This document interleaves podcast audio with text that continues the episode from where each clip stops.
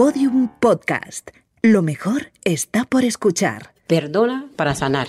Que si tú no perdonas, no sanas. Si tú vives con ese rencor y ese rencor y ese rencor, no vas a ser feliz tampoco, ni vas a ser feliz a nadie. Si la familia lo acepta a uno, no importa si la demanda, si la sociedad no lo acepta. Víctimas. Un podcast de Caracol Radio y quienique.com.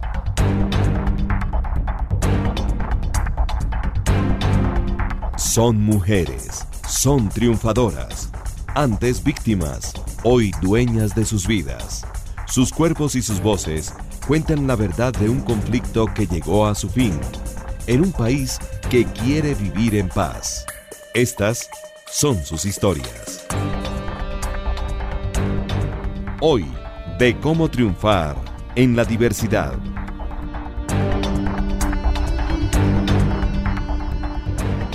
Berta Cecilia Quiñones habla con Brigitte Batiste. Y usted siendo el Pacífico me imagino que tiene muchas canciones.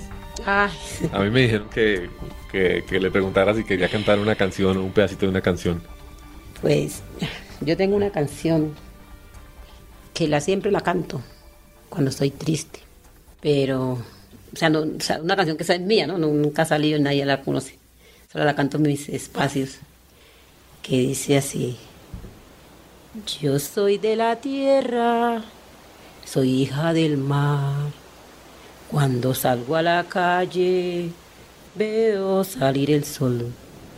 Ay, madre sol, ay, madre luna, todas son madres, todas son una. Ay, madre sol, ay, madre luna, todas son madres, todas son una. Solo, solo, solo, solo soy yo. No estoy solo, estoy con Dios. Solo, solo, solo, solo no, Señor. Tú me acompañas, tú mi amigo sol. Esta siempre la canto cuando estoy así, en la casa. Qué regalo más bonito, Berta. Muchas, muchas gracias. Eso va a creer que yo no soy capaz de cantar ninguna canción. no, eso es algo que viene muy, muy, muy del Bello alma. puerto de mar, mi buena aventura, donde se aspira siempre la brisa pura. Bello puerto de mar, mi buena aventura, donde se aspira siempre la brisa pura. Buenaventura es la flor del conflicto y la flor de la guerra, dice Berta Cecilia Quiñones, activista LGBT de Buenaventura. Ha dedicado su vida a ayudar a los chicos y chicas que necesitan definir su orientación sexual, libres de descalificaciones y de exclusiones. Según el Registro Único de Víctimas, para mayo de 2017 se había reconocido 2.515 víctimas LGBT del conflicto armado a nivel nacional que fueron acosados igualmente por paramilitares, guerrilleros y grupos armados. Se trata de una población víctima a la cual se le ha impuesto un silencio que hasta ahora vemos romper. Como hay tanta gente que nos está escuchando, yo espero que nos va a escuchar, muchas personas querrían mm, también como su, su consejo, su consejo y sobre todo, por ejemplo, eh, ¿qué le diría a los, a los hijos, a las niñas, cuando hay tantas personas que se están preguntando si soy homosexual, si soy lesbiana, si realmente... Y hay mucha gente ofendida, mucha gente Sí, molesta. gente que se molesta. ¿Qué, qué, Bueno, el consejo que yo les doy es, primero, pensarse a sí mismo. Si, puedo dar, si pueden dar el paso o no le pueden dar, si son o no son. Pensar, y ahora sí, primero, hablar con sus padres, que eso siempre yo se lo he dicho porque por lo, por lo que me pasó a mí. Cuando uno siente que uno no, que uno no es hetero, que uno es, que uno es gay, porque yo la palabra digo así, uno tiene que pensar y decir, sí, yo lo voy a hacer, hacerlo. Contarle primero a su familia, vea, mamá, papá, me pasa esto. Que ellos son los primeros que lo van a, rechazar, pero son los primeros que, le van a, que lo van a querer, que lo van a aceptar. Si la familia lo acepta a uno, no importa si la demanda, si la sociedad no lo acepta. Lo importante es que esté bien con su familia. Y salir del closet, salir del closet no es un pecado. Salir del closet es ser libre. O sea, busquen esa libertad. buscar la libertad. Creo que esa es siempre una, una excelente recomendación para Sí. todos, porque si no logramos ser Sí, libres, uno estar a escondidas no, no es bueno. Uno, cuando uno hace algo escondida, uno miente. Y se miente uno mismo. Entonces, ser libre es como cuando un pájaro aprende a volar. Pues Berta, déjeme darle la bienvenida de nuevo Muchas aquí a, a- a mi oficina en el instituto. Agradecerle por su confianza, Muchas querer gracias. conversar con- conmigo. Em, y lo primero que yo pensé en decirle era em, que lamento mucho no haber estado en su vida para poder em, hacer lo que tiene que hacer todo el mundo y es defender los derechos de todo el Sí, mundo. eso. Es un sentimiento muy difícil que tenemos muchas personas que creemos que no estamos haciendo lo suficiente o no estamos sí, haciendo lo parece. adecuado. Así pienso. Cuénteme un poquito de Pienso eso. así porque, bueno, usted ya conoce mi historia, ya conoce mi- mis, Sí, mis problemas, mis alegrías, mis tristezas. A mí me apena mucho este gobierno, que este gobierno nos tiene a nosotros como aislados, como escondidos, como si nosotros fuéramos unas personas que fuéramos extraterrestres. Para uno defender su derecho uno tiene que pasar por muchas cosas, empezando de que por humillaciones, por discriminaciones, por tantas cosas que uno tiene que, que pasar para uno poder ser valer su derecho. Mi nombre es Berta Cecilia Quiñones. Ese es un nombre eh, que yo cam- cambié. ¿Por qué? Porque yo tuve un amigo que era mi padre, era un amigo, un amigo incondicional. Pero cuando él se, se entera de que, de que no me gustan los hombres y no que me gustan las mujeres, mi vida ahí empezó a, a cambiar y a ponerse peor.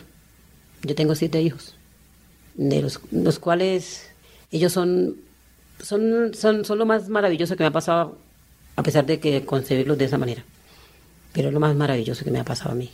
Me fui a vivir a Buenaventura, donde pensé que todo era lindo.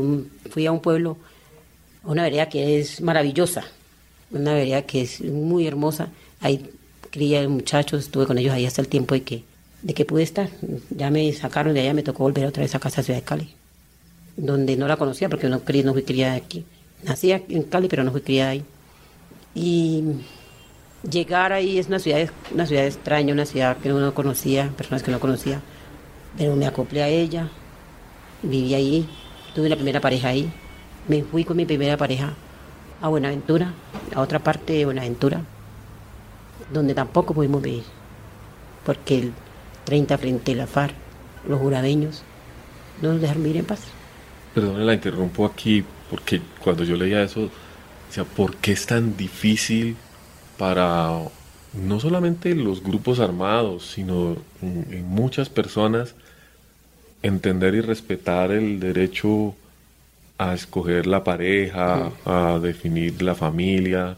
Sí, eso sí. ¿Por qué cree usted que todavía nos pasa eso? Porque las personas no tienen conciencia.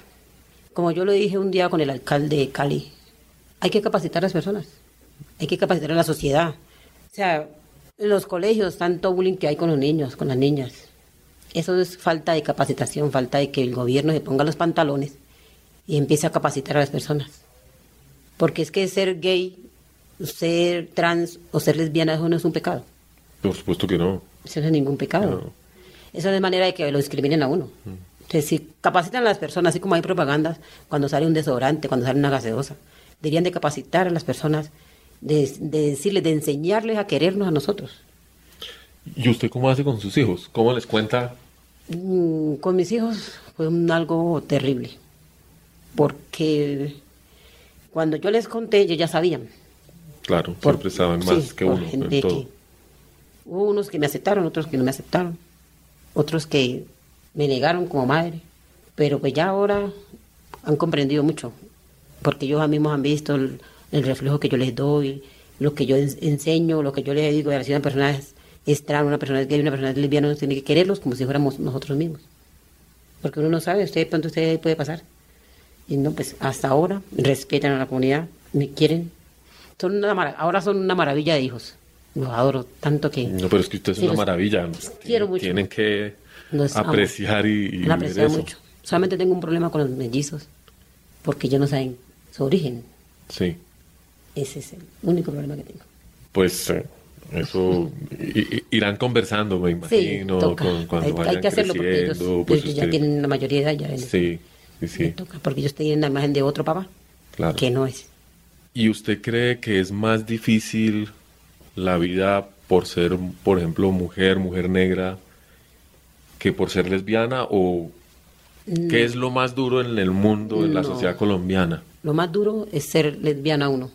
Sí, más duro. Por ser negro, no, ya casi, ya casi ser negro no tiene ningún problema. Ahora es, ser una mujer negra y lesbiana. Ante, lo- ante los afros ahí hubo, hubo un tiempo que sí hubo eso como la discriminación. Pero ya ahora no, ya ahora no. Ahora ya se- la discriminación es por no ser lesbiano, no más. sí. Eso sí, eso sí me ha llevado a mí, me ha tocado saltar muchos obstáculos y bien altos. Entiendo que ahora tiene una organización. Sí, este, yo tengo una fundación donde atendo a adulto mayor, jóvenes en alto riesgo, eh, comunidad LGTBI y mujeres madres cabezas de hogar. ¿Cómo llegó a eso después de tantas cosas? De- Bueno, después de tantas cosas me llevó a hacer esa fundación, el maltrato que se llevan muchas las chicas trans, que es lo que más maltrata, porque son maltratadas tanto como la sociedad, como la, los, la policía, el ejército. Ellos los maltratan, entonces eso me llevó a hacer esa fundación. Sí, porque en Cali, sí. en Cali hay mucha violencia. para por los derechos. Y también hay otra cosa que es que en Cali hay, hay, eh, muchos funcionarios en el cual son violan mucho los derechos de la comunidad LGTBI. Eso también me llevó a hacer esa fundación. Bueno, Es que usted ha cogido el toro por los cuernos. Sí. Realmente. Siempre me, ha, siempre me ha gustado así, pero es que me dan tan duro. siempre me ha gustado así ser frentera y coger las, hacer las cosas que me, me gustan y hacerlas bien. Pues sí, porque si de chiquita le dijo a su papá que no le gustaban los hombres, Sí. eso ya... Y eso me llevaba, pero bueno, ¿Cómo era su vida de chiquita? ¿En, en, No. en la vereda? ¿Cómo que Eso, hacía? no, mi vida era muy chévere. Yo mantenía así en el campo. Yo mantenía, o cuando andaba pescando, andaba echándole maíz a los pollos, cuidando marranos. Sí, siempre me gustaba a mí el campo. El campo me encanta. ¿Y pescaba, era en mar o en los esteros No, o en el río? En un río. ¿En qué río? En río San Marcos. En el San Marcos. ¿Y hasta qué edad estuvo allá? Allá estuve hasta los 15 años, cuando ya empezó la vida mía, así como... Y cuando yo a los 16 regresé, dije, no, mi, mi- me encanta mi vida en el campo. Y pues con lo que pasó con mi papá, que todo lo que hizo, a los 23 años me le volé. Y ya me fui a vivir a Buenaventura, al propio Buenaventura. Sí. ¿Y qué es lo que extraña? ¿Qué es lo que retiene de su casa?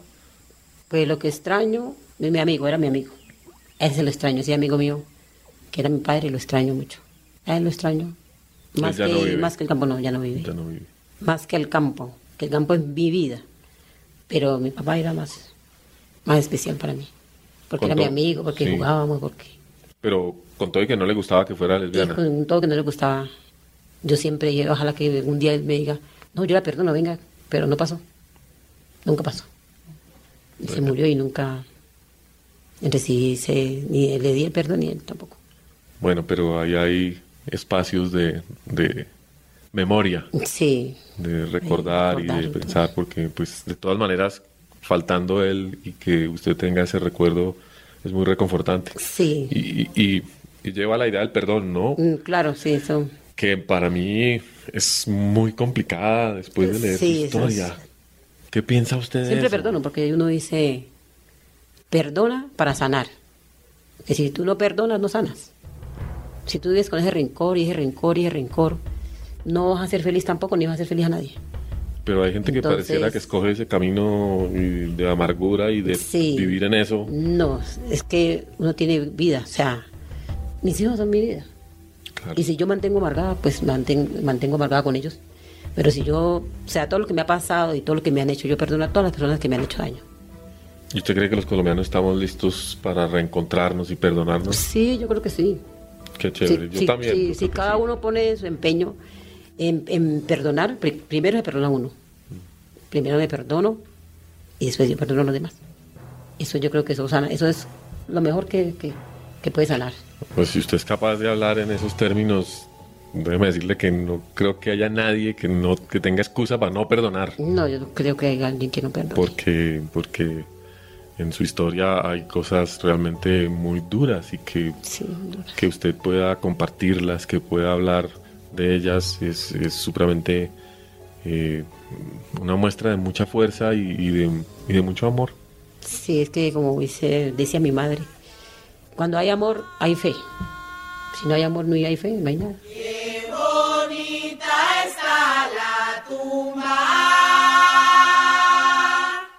El alabao es un canto fúnebre que se practica en la costa pacífica colombiana. En principio, su canto era para exaltar a los santos, pero con el tiempo y la violenta historia del departamento del Chocó, se comenzó a utilizar también como cantos velatorios de funerales y ceremonias mortuorias. En su canto coral se traduce el dolor en música. Se trata de una de las músicas más importantes y representativas de la relación entre la cultura y la violencia del país.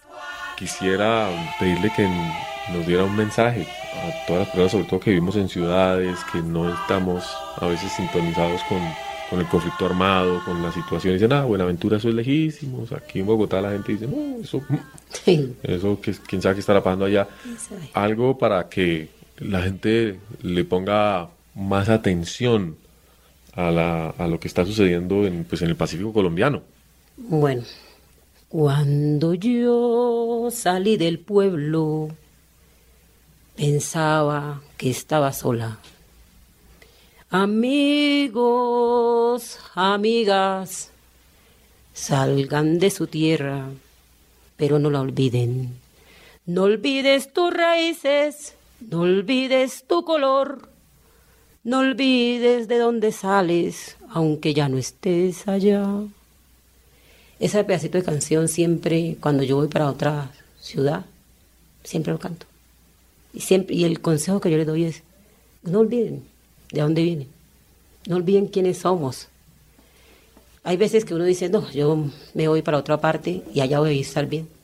Puedes que estés bien, pero tu corazón está donde tú eres, como me pasa a mí. Yo estoy bien donde estoy, pero siempre estoy pensando de dónde soy, de dónde vengo. Entonces no olviden sus raíces, no olviden sus huellas. Siempre sepan para dónde van. Y aprendan que no están solos.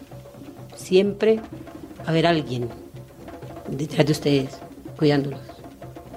¿Quién ha estado atrás de verdad, Cecilia? Dios, que es el que estaba atrás de mí. Es el que me ha dado la fuerza para estar donde estoy, es el que me ha dado la fuerza para hacer lo que soy. Es el que me ha dado la fuerza para tener, para tener pie para luchar por lo mío y por los demás. Es el que me da fuerza para olvidar lo que, lo que me ha pasado. Es el- y es el que me da fuerza para hablar, para sacar todo lo que, que yo tengo, porque cuando uno habla lo que le ha pasado, es también manera de sanar. Pero entonces es como una combinación entre olvidar y hacer memoria. y hacer ¿no? memoria, claro. Como escoger un poco Es los recuerdos. Olvidar no se puede, pero hacer memoria sí. Tú haces memoria y tú lo que tú tienes lo guardas, esa memoria, para que el cuerpo descanse. Es que Dios es todo, Dios todo es el universo, Dios de uno de mis hijos es cristiano. Y yo le doy tantas gracias a Dios que ese niño es cristiano porque tenía una mentalidad muy, muy... Ese es un muchacho que se lo arranqué a la guerra, que se metió al cristianismo y Dios lo, lo cambió. Yo antes no creía mucho en Dios. Yo decía, pero Dios, con todo lo que me ha pasado, ¿dónde estás? Y no es que uno lo vea, sino que Él hace sus obras. Si, él- si uno camina y si uno ve una huella es porque Dios lo levantó. Y esas son las huellas de Dios. Entonces, con Dios, mi relación con Dios es muy chévere. ¿Y por qué cree que hay gente creyente que no aprueba o no cree que podemos tener familias diversas, que podemos eh, seguir siendo buenos cristianos, buenas personas? O sea, yo, yo entiendo que hay personas que dicen que son cristianas y no creen en uno. Como yo digo, yo para, para yo creer en Dios no necesito ser un- de ir a una iglesia. Dios está en todas partes. Y una persona que no cree, que no, no lo acepta a uno, entonces no cree que Dios existe. Porque Dios nos hace a nosotros a imagen y semejanza. Y si uno es así, porque así nació, así lo mandó. Entonces yo no creo en las personas que dicen que, ellos, que son cristianas, católicas y que no creen en uno, que no piensan que uno es el diablo, porque eso es lo que pasa. Sí, a mí me han dicho. Y muchas "Usted es veces el diablo son las personas que, se, que creen en Dios y no uno. Y es difícil hablar un poco con esas personas, ¿no? Es difícil porque se difícil. cierran la puerta. Es eh, difícil porque piensan que uno es pecador, que uno es pecador, que eso es, eso es horror, que eso es... Entonces no, no, nunca he tenido... Con mi hijo hablo, él sabe, él me entiende y dice, no, ma, usted es así, ¿yo qué voy a hacer? Yo creo en Dios, yo creo que Dios existe y estoy en la iglesia porque tengo que ser ahí. Pero no, yo creo en usted. Usted es mi mamá y la quiero como.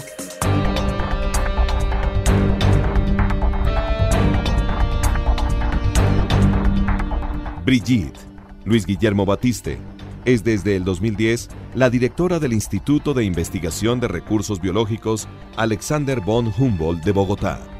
Se trata de una de las biólogas más reconocidas en temas de biodiversidad en Colombia. Es una mujer transgénero a sus 35 años decidió cambiar su cuerpo y nombre. Desde julio de 2016 se convirtió legalmente en la mujer que siempre había querido. Su cédula así la reconoce. Berta ¿qué me quiere preguntar? Yo le quiero preguntar, ¿cómo ha sido, cómo ha sido, cómo ha sido esa forma de salir del closet? ¿Qué problemas tuvo? si ha sido muy fácil su vida así, o se tiene que vestir de hombre para poder entrar a algunos sitios. No, ya no, no, no lo hago y, espero no tener que hacerlo nunca. Ya no me quiero esconder. Eso. Yo viví 35 años escondida y en el closet. Eh, me costó mucho trabajo y mucho dolor. Afortunadamente no violencia. Eh, entender quién era yo y cómo quería vivir. Y fue gracias a a mis amigas, gracias a mi familia, eh, gracias a, a muchas circunstancias y a mi hermana que me apoyó siempre y que falleció hace ya un tiempo, que me di cuenta que solo hay una vida, que uno tiene que hacer lo que tiene que hacer. Y en ese momento, como usted dijo, tan bonito uno se libera y uno ya no se dice mentiras. Exactamente. Y cuando uno ya no se dice mentiras, encuentra a la persona con la que puede compartir la vida honestamente y me pasó y por eso hoy en día vivo con una mujer y tengo hijas mujeres. Chévere. Y, es lo máximo como su merced con sus hijos. Eso es eso es la vida, ¿cierto? Sí, es una maravilla. Y también cocino para ellas y, pasamos muy bueno.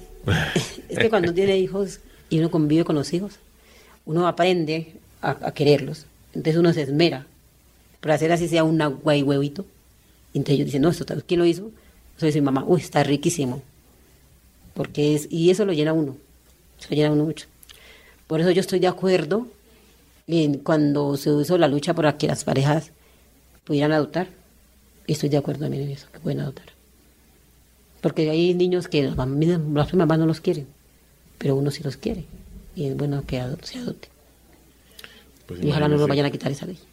Imagínese escuchar de ustedes esas palabras, tanta gente tan ilustrada y tan encumbrada que ha resistido a la idea de las familias diversas, a la idea de que podamos eh, hacernos cargo de otros, de que mm. podamos enseñar, de que podamos eh, ser personas útiles a la sociedad. Porque uno de los aspectos de la discriminación es la falta de oportunidades para hacer una carrera, por ejemplo, para eh, después encontrar empleo. Aquí en el instituto yo recibo decenas de hojas de vida de personas implorando una oportunidad. Ingenieras, abogados, eh, dicen, mire, pero es que yo soy gay y en ninguna parte me aceptan, tan pronto se enteran. Eso es verdad. Y no me dicen por qué no, sino dicen, no, qué pena, hay otra. Como hay 100 personas buscando empleo, puede ser muy buena, pero las empresas o las instituciones no las reciben. Y con la comunidad trans, pues mucho más. Sí, mucho más. Mucho más. La comunidad trans era. Si no, no vaya para la peluquería, vaya, vaya a hacer otras cosas, o vaya hacia la prostitución, que finalmente es donde muchas. Sí, y en eso no estoy de acuerdo. Yo no estoy de acuerdo que una persona sea trans y tenga que, prostituirse para conseguir un empleo, no me gusta. No, pues no estoy de acuerdo. La, la, violencia que implica eso. Sí, no estoy de acuerdo. Debe haber empleo para todos y todas porque todas merecemos tener un empleo, todas merecemos oportunidades laborales. Yo estudié criminalística en 2004 y nunca he podido ejercer eso, porque no he tenido la oportunidad, no me han dado la oportunidad, me han dado hojas de vida, pero nunca me han dicho, sí, aquí está. ¿Dónde trabaja un criminalista? Trabaja en CTI. En CTI. Pero nunca se ha dado la oportunidad. Y entonces yo estudié otra cosa. Yo me fui para el Dagma y allá me enseñaron a manejar máquina guadaña Yo guadaño, y con eso me ganó la vida. Imagínese, pero usted estudió más que eso. Y estudié en la Universidad Políticas Públicas. Hay que buscar otras cosas que no estudia uno y entonces tiene que... Sí, siempre hay que trabajar. Trabajar. Sí, indudablemente. Cuando habla de Buenaventura y habiendo pasado tantas cosas allá, debe tener muchos amigos, mucha, no sé si familia todavía. Sí, ya hay familia. ¿Cómo, cómo ve usted Buenaventura en medio de de este conflicto que sigue. Pues Buenaventura es, es la flor del conflicto y es la flor de la guerra. No, pues ojalá que en Buenaventura haya paz. Ojalá que en Buenaventura, porque es que no tanto las guerrillas, sino que ya los que se, los que han salido de la guerrilla han, han- han hecho grupos urbanos. Pero siguen haciendo pero lo mismo. siguen haciendo lo mismo. Entonces, como yo le digo, ¿cuál es la paz? ¿Qué se piensa? La paz, que la guerrilla salga, que la FARC salga, pero ¿y los urbanos? La guerra urbana. Pero eso es por, por plata, por ideas, porque no tienen otra cosa que hacer. Pues no tanto que no tengan que hacer porque ahora hay mucha empleabilidad. Antes no la había, ahora ya sí hay mucha empleabilidad. Ahora, hasta por salir a, a vender un, un vaso de agua, eso es empleo. Eso genera empleo. Pero es que hay jóvenes que no piensan, tienen una ideología muy diferente. Piensan que solamente es armas, motos, droga. Si ellos pensaran más en, en ellos mismos, pensarían en los demás. ¿Y de dónde sale, digamos, ese ciclo que se repite y ellos van a repetirlo de golpe con otros? Son los medios de comunicación, aquí que estamos hablando para mucha gente gracias a Caracol. ¿Cómo romper ese, ese círculo vicioso de violencia? Para mí pienso, ¿no? como que hace, ha ido por falta de oportunidades. Hay que mirar, o sea, yo creo que eso hay que mirar, hay que mirarlo muy bien, porque a mirar si es falta de oportunidades, si es falta de educación. Hay que mirar que eso debería el presidente, el alcalde, cada presidente de, de Colombia, con cada alcalde de cada municipio, mirar cuáles son las falencias que tienen los jóvenes cuáles son las falencias que tienen las personas que las lleva a ingresar a un grupo armado. Me parece que eso se debería hacer. Y mirar a ver qué es lo que le pasa, qué le falta a la juventud. Para ver si es de educación, si es falta de oportunidades, o porque ellos quieren estar allí. ¿Y usted ha tenido oportunidad, por ejemplo, de trabajar o de conocer temas de medio ambiente, temas ambientales? Sí, Cuénteme un poquito. yo trabajé, o sea, yo empecé trabajando barriendo, cor- cortando con pala y machete, limpiando el monte. Después llegaron las máquinas guadañadoras. Aprendí a manejar la guadaña. Corto prado, podo árboles.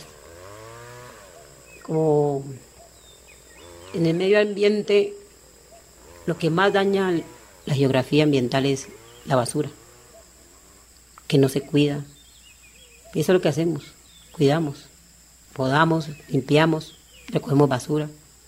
Eso estamos haciendo con el alma. Ahora eh, también estamos haciendo una cultura ciudadana, enseñándole a las personas cómo ingresar a los, a los buses, allá se llaman mío, también así, mío. para que no se, se atropellen, como esperar que bajen los que están arriba y para poder ingresar. Decirle a las personas, mira, hagan la fila, compren el, el tiquete acá, el pasaje.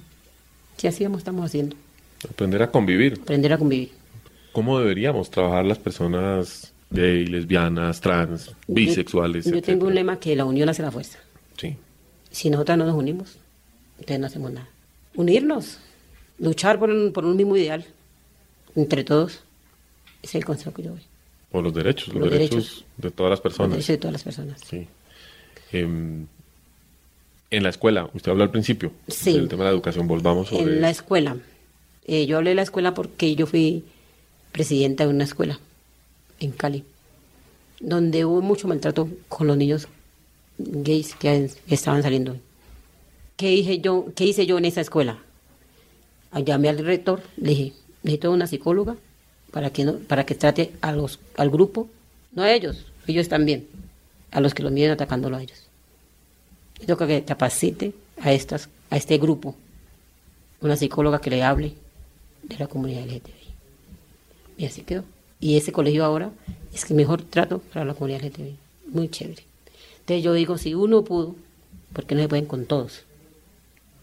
Claro, que haya un espacio que nos dé el ejemplo de que la convivencia es factible y de que no hay que, eh, no es aceptable No es aceptable. abusar de nadie, y mucho menos de niños y niñas que están buscando saber quiénes son, Sí, su identidad. su identidad, porque nosotros sabemos ¿Ya? desde que nacemos cómo queremos, ¿Cómo queremos estar? estar, Como pero- que, ¿Quiénes queremos ser? Exacto. Tal vez lo que muchas escuelas o colegios piensan es que nos tienen que corregir, que nos tienen Sí, que piensan que- forzar. Que si uno va a pedir un psicólogo, el psicólogo lo, lo, lo arregla. Si yo soy gay, me, me vuelvo mujer o no. Entonces, si soy hombre, me vuelvo hombre. No, son así, son hacia adentro. En febrero de 2016, el gobierno colombiano comenzó a trabajar sobre la política pública para el ejercicio pleno de los derechos de las personas lesbianas, gays, bisexuales, transexuales e intersexuales, LGBTI, bajo los siguientes principios. Universalidad, indivisibilidad, progresividad, interdependencia, diversidad y corresponsabilidad. Para ello, se cuenta con el esfuerzo de la Presidencia de la República y los Ministerios de Justicia y Educación, el Instituto Colombiano de Bienestar Familiar y la Policía Nacional. ¿Y usted conoció en algún momento el proyecto de derechos de la comunidad LGBTI en la escuela, el que el Ministerio de Educación y la ministra Sí, en, Gina lo conocí Parodi. en el Ministerio de Interior. lo conoció? Y me pareció muy bueno y, y ojalá que sigan. Ojalá que sigan instruyendo a otras personas que vienen, porque yo participé en la mesa de víctimas. Fui delegada, ahora soy suplente. Eh, pero ahí aprende uno, ahí aprendo mucho. Y allí aprendí que nosotros tenemos unas políticas públicas. Que hay que hacerlas valer, hay que hacerlas, que sean reconocidas. Eso yo aprendí. Cuando yo salí del pueblo, andaba en sandalias. Cuando yo salí del pueblo, no tenía vestido. Cuando yo llegué a la ciudad, me tocó ponerme ropa y zapatos.